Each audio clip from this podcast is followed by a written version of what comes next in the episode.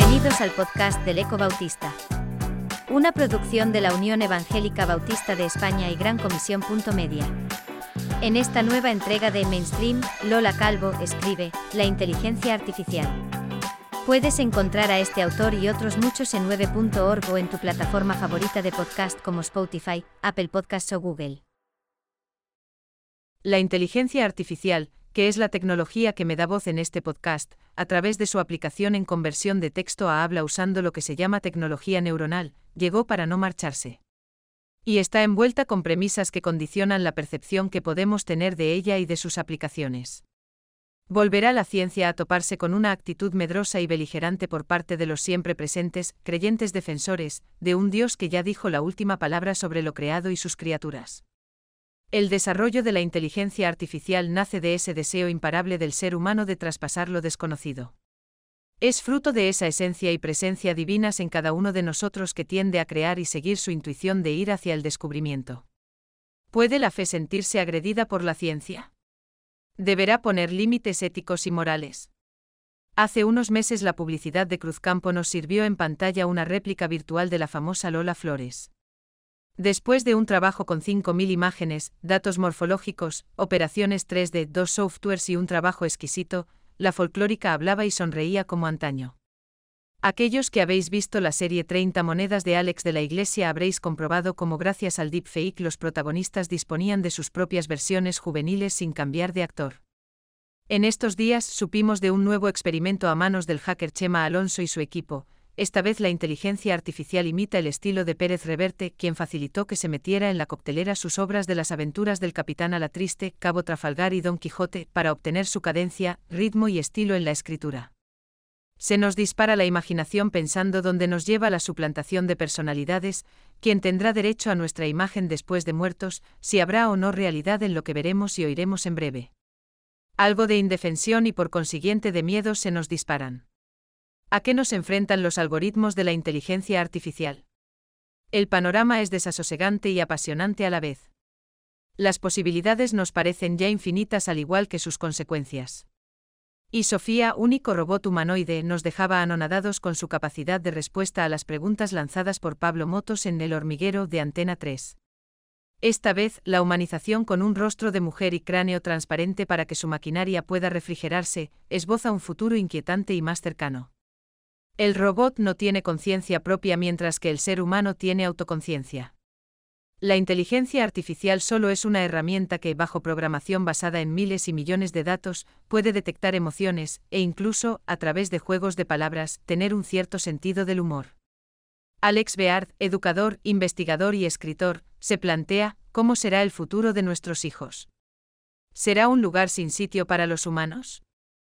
Desarrollemos habilidades para adaptarnos, nos dice al tiempo que advierte del peligro que suponen estas tres ideas. Las máquinas aprenden más que los humanos, que todo sea fácil de usar y que todo esté automatizado. Nuestros cerebros orgánicos deberán interactuar con los demás, ser rebeldes y aprender con todos nuestros sentidos de forma holística, replantearnos nuestra propia educación desarrollándonos más en aquello que no puede hacer la inteligencia artificial por sí misma. Es decir, potenciemos nuestra curiosidad, nuestra creatividad y nuestro pensamiento crítico. Deberíamos entender lo que el futuro nos demanda, trabajo en equipo y excelente comunicación. Tenemos grandes tesoros a nuestro favor, donde la inteligencia artificial no llega, como son, el amor, la empatía, ganarse la confianza del otro y campos unidisciplinarios.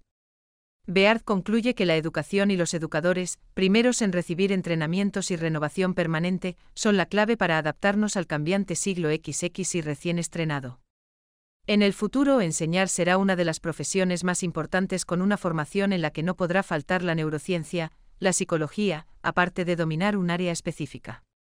El taiwanés Kai Fule, científico informático, lleva 40 años trabajando con la inteligencia artificial, práctica que intenta aprender de la inteligencia de los humanos. Su primer logro en 1983 fue el reconocimiento de voz, más tarde nacerían Siri y Alexia, dispuestas a ayudarnos cada día.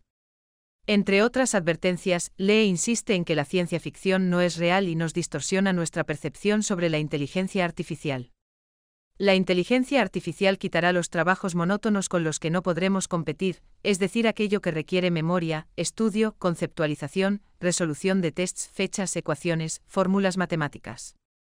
Tampoco podremos competir en aquellos que requieran de seguridad y precisión o trabajos cognitivos administrativos. Aunque los ordenadores no sabrán hacerlo todo, en unos tres años ya estarán preparados para adivinar lo que queremos. A diferencia de los humanos que tenemos autoconciencia, la inteligencia artificial no tiene conciencia propia. No seremos humanos robots, sino humanos creativos, pensadores críticos. Lo que no puede hacer la inteligencia artificial es tener amor, empatía, saber cómo ganarse la confianza de alguien, por ejemplo. Estos campos y su aplicación nos seguirán perteneciendo. La educación idónea para adecuarnos a todos los cambios, que llevan ya en marcha unos años y serán en los próximos una realidad extendida en muchos campos, estará basada en lo que necesitaremos para vivir y ser felices. Para ello es imprescindible fomentar desde niños la curiosidad, el pensamiento crítico y la creatividad, sin olvidar el trabajo en equipo y la comunicación, además del gusto por el trabajo, disfrutar con aquello que hacemos, pasarlo bien experimentando. Todo ello nos prepara para ser más resilientes en el mundo al que tenemos que enfrentarnos. Quiero pensar que la amenaza no es en sí misma la inteligencia artificial, sino el uso que derivará de ella, lo cual pone una vez más en cuestión, hasta dónde pueden llegar las aspiraciones de los seres humanos. Al tiempo entrevemos que depende de nosotros ser capaces de poner la inteligencia artificial a nuestro favor. Es tiempo de confiar en las capacidades que nuestro Creador puso en nuestro cerebro orgánico para afrontar los desafíos y no perder la sintonía con su creación.